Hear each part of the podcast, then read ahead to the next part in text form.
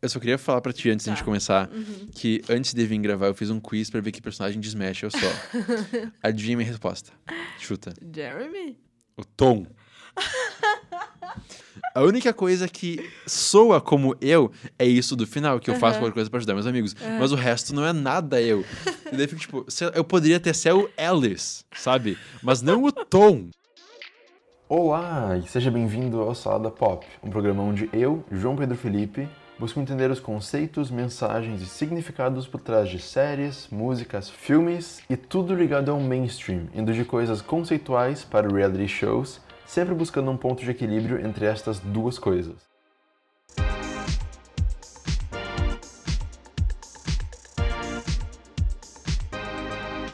Oi, gente! O episódio de hoje ficou tão longo que eu resolvi dividir ele em duas partes. Então, ouçam essa primeira parte aqui e a segunda parte vai estar no feed assim que vocês acabarem de ouvir.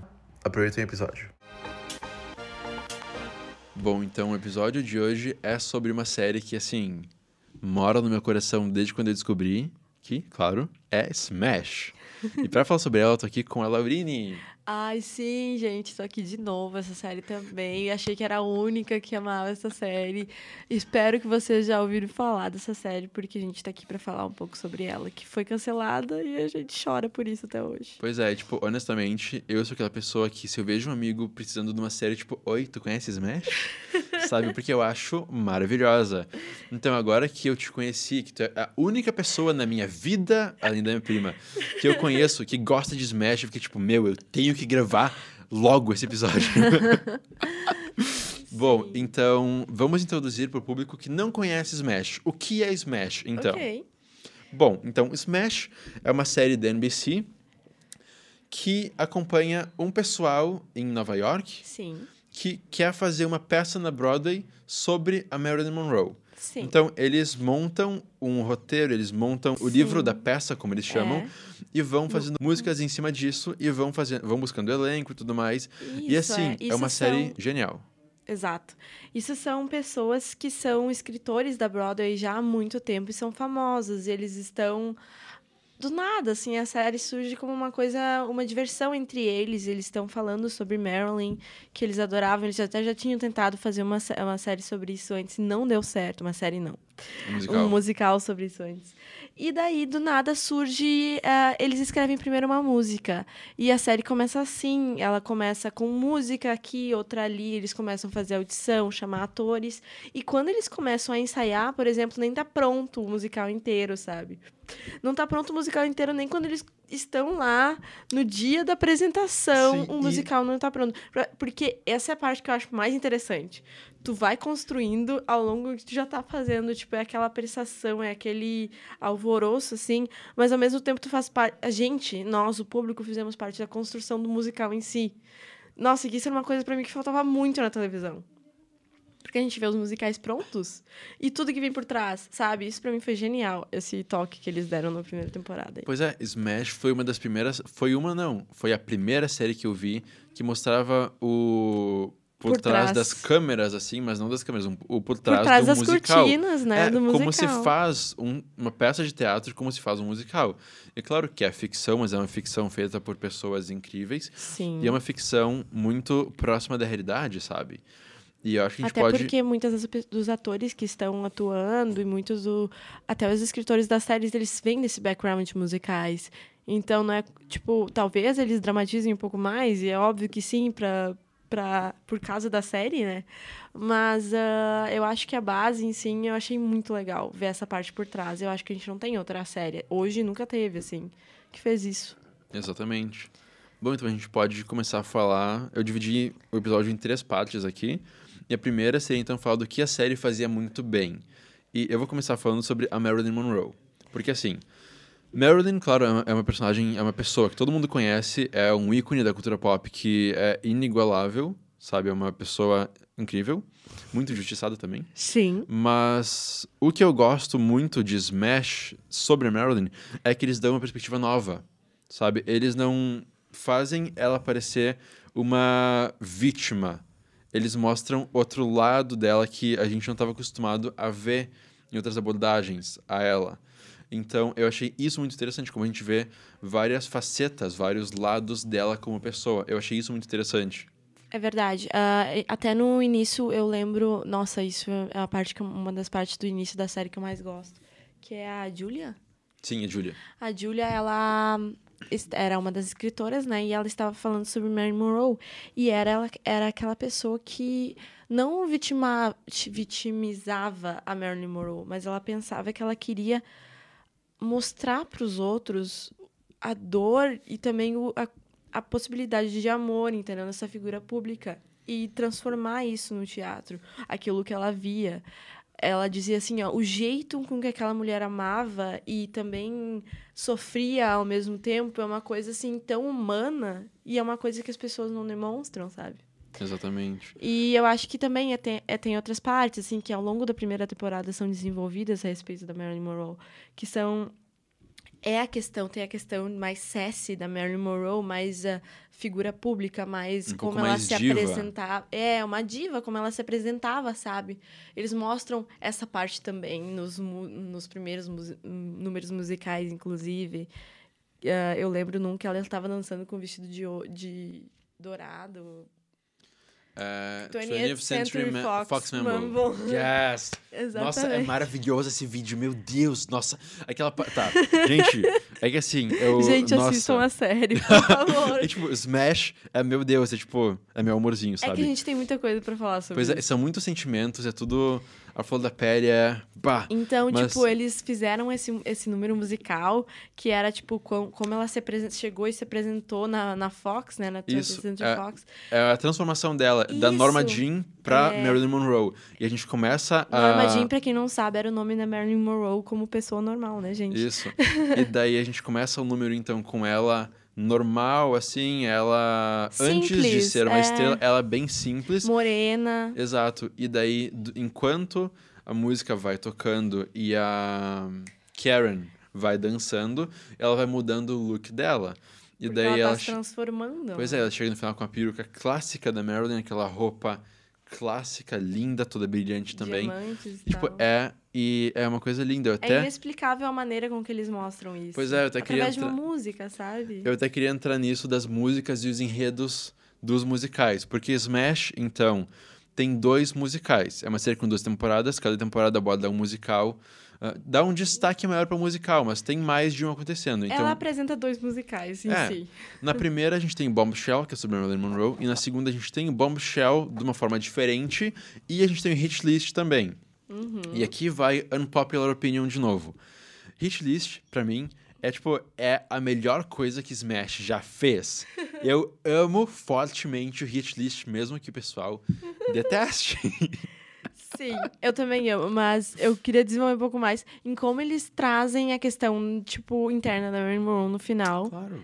E junto com a Karen e a Ivy. E fica aquele dualismo ali, sabe? Que pode, pode parecer um pouco ah, chatinho, assim, que a, temporada inteira eles ficavam pulando de- entre uma atriz ou outra que ia interpretar a Marilyn Monroe. E na rivalidade delas duas, né? Exatamente. Eu gosto Que é muito de- muito teatro musical, né? Eu como a gosto muito sabe. de como elas fazem as pazes, cantando Rihanna.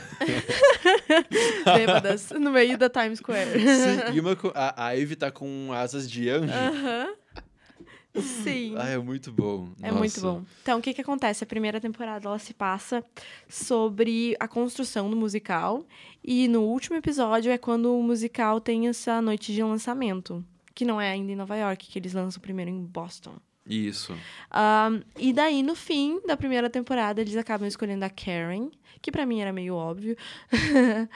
Mas ah, não ficou tão óbvio assim no final. Mas eu, eu achava óbvio porque eu tava torcendo pra Karen. Eu também. O que, que acontece? A Karen rep- representava o lado mais dor da Marilyn Monroe. E a Ivy, eu acho que eles sempre gostaram de representar como uma pessoa mais como eh, como mais parecida e ela se comportava da mesma forma, meio chamativa, assim. Pois é, a Karen era uma personagem muito gente como a gente, mais Muito atrapalhada. coração, é. Pois é, e a Ivy era a personagem que inicialmente era muito bitchy, era muito sassy, Exato. era muito. Ah, eu tenho tudo que tu procura, sabe? Aham. Era tipo, nossa, eu sou maravilhosa e vocês não. Sim, então deem exato. tudo pra mim. E depois eles foram mexendo nela, assim, ela ficou muito mais. Uhum. Ela ficou mais humana. É, muito mais humana, muito mais querida, né? Isso foi muito legal. É, eu acho que, tipo, até o final, assim, a gente acaba vendo que sim, ela também tem dor, sabe? E ali foi quando, quando a Karen foi escolhida a Marilyn pra mim, que aquele último número da primeira temporada é maravilhoso. Don't Forget Me. É, Nossa, é, é, lindo. é lindo, é, é um espetáculo. Aque- Aquele, até a filmagem daquele, daquele, daquela música é só ela cantando, mas é lindo. E a letra da música é incrível, né? Algo que eu gosto muito de Smash, já aproveitando pra fazer esse link, são as músicas. Ai, elas são É- muito inteligentes. Pois é, são músicas, geralmente são músicas feitas para a série. Eles têm alguns covers, como tipo cover de Bruno Mars mas não mais. é nada do musical, né? É, pois é, é, é que Smash trabalha com músicas dentro do musical e fora Exato, também. é. E daí, não é tipo Glee que eles cantam do nada. Sempre tem um contexto, é tipo, a gente tá num bar e a gente vai cantar, alguma coisa Sim. assim. Geralmente essas são covers É. e as do musical são músicas originais. E as originais são muito bem escritas. Muito Elas são, bem tipo, escritas. parecem poesias, poemas, parecem. No, eu não Eu sei. vou, eu vou arriscar em falar que eu acho que a primeira temporada, o que a primeira temporada falhou em script, em roteiro, em atores, eu acho que a Karen não era muito boa atriz na primeira temporada. Catherine Isso é a minha unpopular opinion. Ah, Catherine McPhee? É. Eu acho que ela tava em real, um pouco atrapalhada com a carreira de atriz no início. E o que eu acho que ficou meio high school, algumas coisas ali da primeira temporada, eles conseguiram superar nas músicas. Porque as músicas já mostravam o potencial da série, sabe? Nas músicas dos musicais, eu tô falando. Ah, enfim, termina então com a Karen ganhando Marilyn. E como eles construíram a Ivy, quando a Karen ah, ficou Marilyn no musical, foi quando eu notei, poxa, mas a Ivy realmente é muito mais parecida, entendeu? Faz muito mais sentido. E daí que entra a segunda temporada. O que fez Exatamente. muito mais sentido. Pois é, na segunda temporada, então, a gente, a gente vê a Karen uns três meses depois da estreia, mais ou Sim, menos. aham. E daí a Karen tá saindo com a Jennifer Hudson, que faz uma personagem nova que Uhum. ela sai da série do nada. Que é a Jennifer Hudson na vida real também. E na série ela é tratada como uma atriz da Broadway que já está estabelecida como nome, enfim. Pois é, então... Ela vem como life coach. Então, assim, a gente tem a Karen na Broadway, uns três meses depois da estreia Uhum. do musical. Ela com amigos mais famosos, ela tendo, tipo... O Regalias. que ela, é, o que ela sempre quis ter na vida inteira. É, ela tá. ela- tipo, não era o maior sucesso, né? Elas, eles ainda estavam se construindo para chegar na Broadway. Sim, mas já era uma coisa muito grande. Exato, para ela, que era o primeiro papel importante da vida dela. Pois é, e aí depois disso a gente vê a Ivy e como ela tá trabalhando, acho que num bar musical ou em alguma coisa assim que não é nada do que ela quer pra vida. Ela tá numa Exato. peça que ela nem quer estar, alguma coisa assim, ela né? conseguiu uma peça onde ela queria estar, mas onde todos os atores em volta dela da peça eram horríveis. Aquela dos anjos? Não, não, eu acho que aquela velha que tem o Sean Hayes. É, essa dali, da segunda temporada. Sim. Que é uma série boa, que é Lions. Eu acho que tem um filme até desse, desse musical, que é um musical clássico. E como é com o Sean Hayes, ah, eles contratam o Sean Hayes como o principal desse musical, a série, a, a série, o musical acaba ficando cômico e acaba ficando totalmente surreal do que Uhum. era pra ser, porque é um musical super dramático. Só que ela é a única pessoa boa nesse musical, Pois que tá é. atuando bem. E daí ali a gente nota que, tipo, ela consegue ser boa mesmo. Ela era uma atriz maravilhosa de musical e cantora, enfim, nunca nego isso desde a primeira temporada. Mas ah, ali que eu noto que, tipo, ela era muito mais perfeita pra Marilyn do que a Karen. Pois é, e o que rola na- segunda temporada é que enquanto a Karen tá muito feliz, muito realizada com o musical, com o Bombshell e com tudo indo pra frente, ela e o Derek, que é o diretor do, bom- do Uhum. musical, do Bombshell, eles pensam, ah, mas... Não, na real eles não pensam. É. Eles vão num... A Karen vai num bar Aham. e ela ouve um cara canta, tocando piano e cantando, e ela fica, meu Deus, esse cara é incrível, ah, eu tenho eu que ouvir o que ele. aconteceu. O que que acontece é que o musical fica parado por algum tempo. Verdade, Porque verdade. teve um escândalo financeiro lá e toda uma história, uma história de background que a gente vê na primeira temporada. Ah, que o financiamento era dinheiro que não era da Ah, diretora. É, é que assim, a dire... a- uma das produtoras, a Eileen, que adora jogar drinks na cara dos outros, ela tem um namorado que aparece do nada, assim, que ajuda ela a financiar o musical. É, e e ela não depois. viu de onde era o dinheiro e usou pro musical, né? Pois é, e a gente descobre que esse dinheiro não era de um lugar muito bom, e daí o musical fica congelado na segunda temporada. E, E, daí. é quando o Derek e a Karen eh, tentam pensar em alguma coisa em que eles podem fazer durante o meio tempo, porque eles não sabem se o musical vai voltar. Exato. E daí a Karen tá caminhando, ela vai num bar, e nesse bar tem um fã dela. Daí ela tá Uhum. conversando com um fã e ela ouve um cara cantando, e daí ela vai lá e fica tipo, meu Deus, tu tem que, tipo, tu tem que vir comigo pra te dar uma chance. E daí ele, não, valeu. Não, Daí obrigada. ela faz uma coisa que eu acho muito cômica, porque não é como microfones funcionam. Ela liga pro Derek, põe o celular, tipo, do lado do ouvido dela, Sim. Daí ela, ah, ouve isso, e aponta o celular pro cara cantando, e ela tá super distante dele. E o Derek ouve tudo claramente. E isso é hilário pra mim, porque isso É. não é como os celulares funcionam, mas enfim. e daí, então, eles Parabéns, encontram... teátricos. E daí a Karen e o Derek encontram esse talento novo. e buscam ele porque ele não quer, ele não quer compartilhar as músicas dele de maneira nenhuma. Ele é super dark, é o primeiro personagem dark, eu acho, dark mesmo da bem feito, série. porque tinha o Alice, só que o Alice era uma coisa tipo, ah, não. tem esse personagem, ah, mas Pra não mim, a Ivy era mais dark até agora, porque ela tava em depressão Ah, e tal. mas, Mas, tipo- eu falo nele dark de ser uma pessoa fechada e não querer, porque, tipo, Tá, parece que todo mundo é feliz na série. Todo mundo fala as coisas, todo mundo canta o tempo todo. e daí seja uma pessoa real, sabe? Que as pessoas não são todo mundo assim. Sim. Bom, ah, vamos Que é o. o... Putz... Jimmy. Acho que é, É, o Jimmy, né? Jimmy. É o Jimmy, que é um nome horrível, mas enfim. É.